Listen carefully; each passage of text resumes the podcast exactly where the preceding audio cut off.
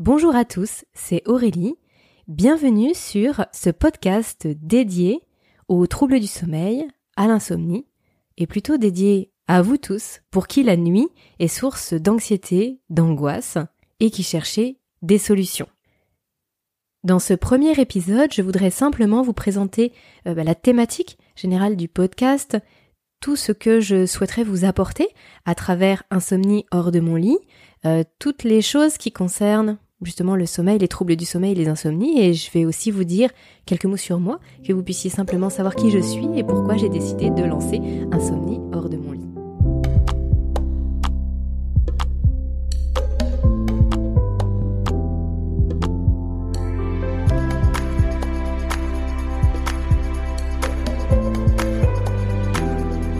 Insomnie hors de mon lit est un podcast que je souhaite dédier aux insomniaques sévère, aux personnes qui souffrent d'un trouble du sommeil vraiment très important. Euh, pas juste une nuit difficile, euh, quelques nuits passagères qui seraient un peu plus compliquées. Vraiment, je souhaite, à travers ce podcast, aider les personnes qui vraiment souffrent dans leur quotidien de troubles du sommeil, les aider à trouver des solutions et à mieux comprendre. À mieux comprendre le fonctionnement du sommeil, à mieux se comprendre soi-même, comprendre finalement son, son propre corps, son propre fonctionnement. Et puis bien sûr apprendre quelles sont les méthodes à appliquer pour sortir de ce cercle vicieux qu'est l'insomnie. Parce que finalement, seuls ces trois paramètres-là réunis peuvent nous permettre d'expulser l'insomnie hors de notre lit.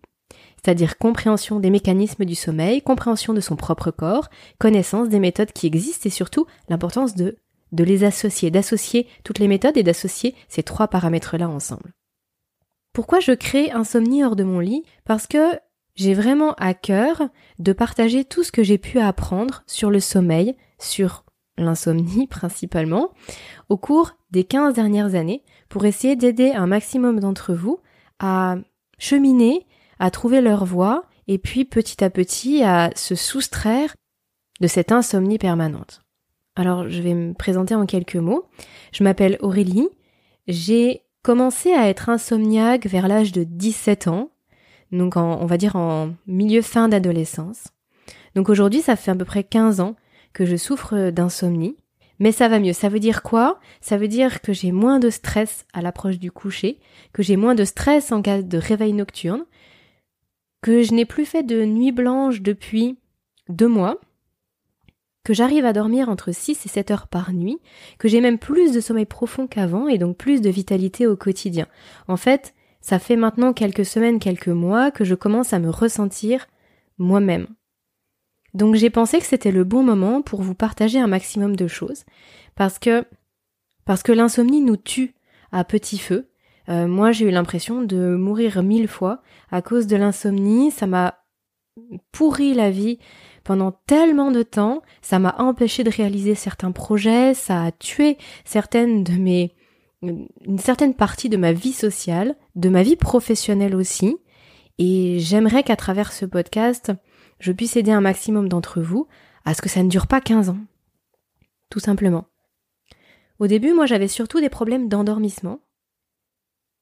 Et ensuite, ça a basculé en problème de réveil nocturne, tout le temps, toutes les nuits et bien sûr une incapacité de se rendormir. Comme j'avais peur de pas me rendormir, je m'endormais pas. Et puis ensuite, la plupart du temps, j'avais les deux. Donc euh, finalement, je m'endormais pas, mais quand je m'endormais, de toute façon, je me réveillais. Je dormais pas le matin. J'étais complètement décalée. Et le pire était encore à venir puisque finalement pendant toutes ces années je tenais comme je pouvais, mais ça, ça s'est écroulé à partir du moment où je suis bah, tombée enceinte et où mon petit garçon est né. Là, tout a basculé. J'avais plus aucun moyen de tenir parce que finalement, le peu de sommeil que j'aurais pu trouver les années précédentes, eh ben en fait, je n'y avais plus accès puisque bah forcément c'était forcément à ces moments-là que mon fils ne faisait pas ses nuits ou qu'il fallait l'allaiter ou euh, que qu'il n'arrivait pas à s'endormir et donc du coup là, euh, gros blackout. Bref, j'aurai l'occasion de vous en reparler bien entendu. Si aujourd'hui ça va mieux, c'est surtout grâce à un protocole que j'ai mis en place et que je souhaite vous détailler et vous partager au fur et à mesure des différents podcasts que je vais faire. Alors, est-ce qu'aujourd'hui je me sens complètement guérie, sortie d'affaires? Non. Est-ce que je me sens pleine d'espoir comme je l'ai pas été depuis longtemps? Oui, clairement. Alors pourquoi non, je me sens pas sortie d'affaire? Parce que je pense qu'après 15 ans d'insomnie, ce serait vraiment présomptueux, et ce serait pas du tout réaliste, de penser qu'en seulement quelques semaines, tout est résolu pour de bon. Parce que j'ai vraiment encore besoin de prendre confiance en, moi, en ce sommeil tout récent, et surtout d'ancrer profondément mes nouvelles habitudes, mes nouvelles habitudes qui sont bien plus saines que les anciennes. Pourquoi oui à la seconde question? Pourquoi est-ce que je me sens pleine d'espoir? Parce que pour la première fois de toute ma vie, en tout cas pour la première fois depuis 15 ans, j'ai décidé de faire confiance à mon corps, à mon cerveau, de me faire confiance à moi et de ne pas seulement compter sur des facteurs extérieurs pour aller mieux. J'entends par facteur extérieur euh, soit un médecin, soit un médicament principalement. Et ça, c'est quelque chose que finalement j'avais jamais vraiment exploré jusqu'à présent. En fin de compte, c'est beaucoup plus fort que ce que j'aurais pu imaginer. J'ai beaucoup réfléchi avant de faire ce podcast et je me suis dit, est-ce que j'attends encore six mois, huit mois pour être sûr que je continue sur cette lancée du sommeil? Et en fait, je me suis dit, non, ce serait trop dommage. Euh, je, je fais partie de plusieurs groupes de plusieurs groupes d'insomniaques sur Facebook et en fait je vois la douleur et le malheur des gens au quotidien qui sont dans des détresses euh, terribles comme moi j'ai pu l'être il y a même encore un an en arrière et je me dis en fait qu'est-ce qui m'empêche de commencer maintenant? Je commence à avoir plus de vitalité et la possibilité justement d'avoir les idées un petit peu plus claires et de vous parler librement de tout ça. Donc me voilà. Pour vous parler d'insomnie, pour vous parler troubles du sommeil. J'ai vraiment beaucoup de choses à vous dire parce que forcément, pendant ces 15 ans euh, de, de problèmes de sommeil, j'ai eu l'occasion de lire beaucoup, j'ai eu l'occasion de tester beaucoup de choses, j'ai eu l'occasion de rencontrer beaucoup de professionnels qui m'ont pas toujours aidé, qui c'était pas forcément concluant, mais en tout cas, j'ai acquis une certaine connaissance à la fois du sommeil, à la fois de, de l'organisme, de la manière dont le corps fonctionne, et puis j'ai pas mal d'études aussi à vous partager et je vais essayer de vous organiser ça en un, en un tout assez cohérent. Et puis au fur et à mesure des épisodes, on pourra détailler euh, tous les points qui vont vous permettre d'aller mieux et de reprendre confiance en vous. Alors justement, je vais essayer de vous lister rapidement ce à quoi vous pouvez vous attendre dans ce podcast. Je vais vous parler des différents professionnels que j'ai consultés. Donc en gros des différentes méthodes, par exemple le magnétiseur, les psychologues, les hypnothérapeutes, les, médecins en règle générale et les médecins spécialistes du sommeil. Je vais vous parler également des traitements que j'ai pris, mais aussi des erreurs que j'ai faites, et Dieu sait si j'en ai fait. Comme je vous le disais précédemment, je vais aussi vous détailler le fonctionnement du corps, en lien bien sûr avec le sommeil, euh, les glandes surrénales, le foie, tout ce qui est microbiote intestinal, etc. Je vais vous parler aussi bien sûr du fonctionnement du cerveau, toujours en lien avec le sommeil, hein, la glande pinéale, l'hypothalamus, le noyau suprachiasmatique, etc. J'évoquerai aussi le système endocrinien et les hormones qui interviennent dans le processus de sommeil, ou plus largement dans le cycle éveil-sommeil. Donc là, je pense, euh, je pense à la mélatonine, au cortisol, mais aussi à la sérotonine, par exemple. Et puis en élargissant un petit peu, je pense que c'est aussi important de parler du rôle de l'environnement, de notre cadre de vie, euh, c'est tout bête, mais la température de la chambre, l'importance des ondes électromagnétiques, on en entend de plus en plus parler, le bruit, les heures de réveil, l'heure à laquelle on met son réveil, le moment de la douche, chaude, froide, plein de petites choses comme ça qui font partie de notre cadre de vie, auxquelles on n'accorde pas forcément une grande importance, et qui finalement, combinées entre elles, en ont. J'ai envie de vous parler aussi de l'importance capitale de comprendre quel est son chronotype, alors ça, je pense que ça va faire partie des premiers podcasts parce que c'est extrêmement intéressant d'avoir ces notions en tête. Ça fait tellement du bien au moral, ça déculpabilise tellement et on se sent tellement plus normal que ça me paraît vraiment un point capital. Donc je vous expliquerai pourquoi nous, on est un petit peu comme des dauphins et je vous expliquerai en quoi on diffère des ours, des lions et des loups. Donc ça fait référence à un livre euh, qui est très connu dans le domaine et qui s'appelle Quand, mais je vous en parlerai.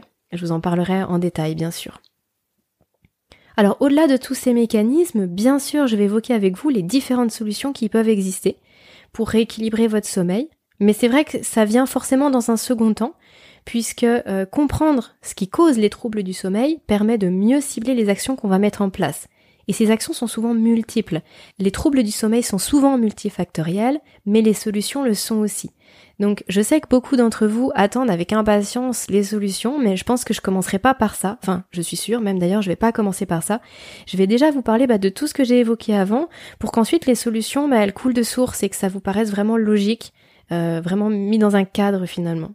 Et puis tous ces éléments vous permettront ensuite de combiner un certain nombre de paramètres et de constituer votre propre protocole pour changer profondément les choses. Parce que comme je vous le disais, moi si j'en suis arrivée là aujourd'hui, euh, justement à sortir la tête de l'eau après 15 ans, 15 ans, euh, c'est vraiment parce que j'ai mis un protocole, mais un protocole strict.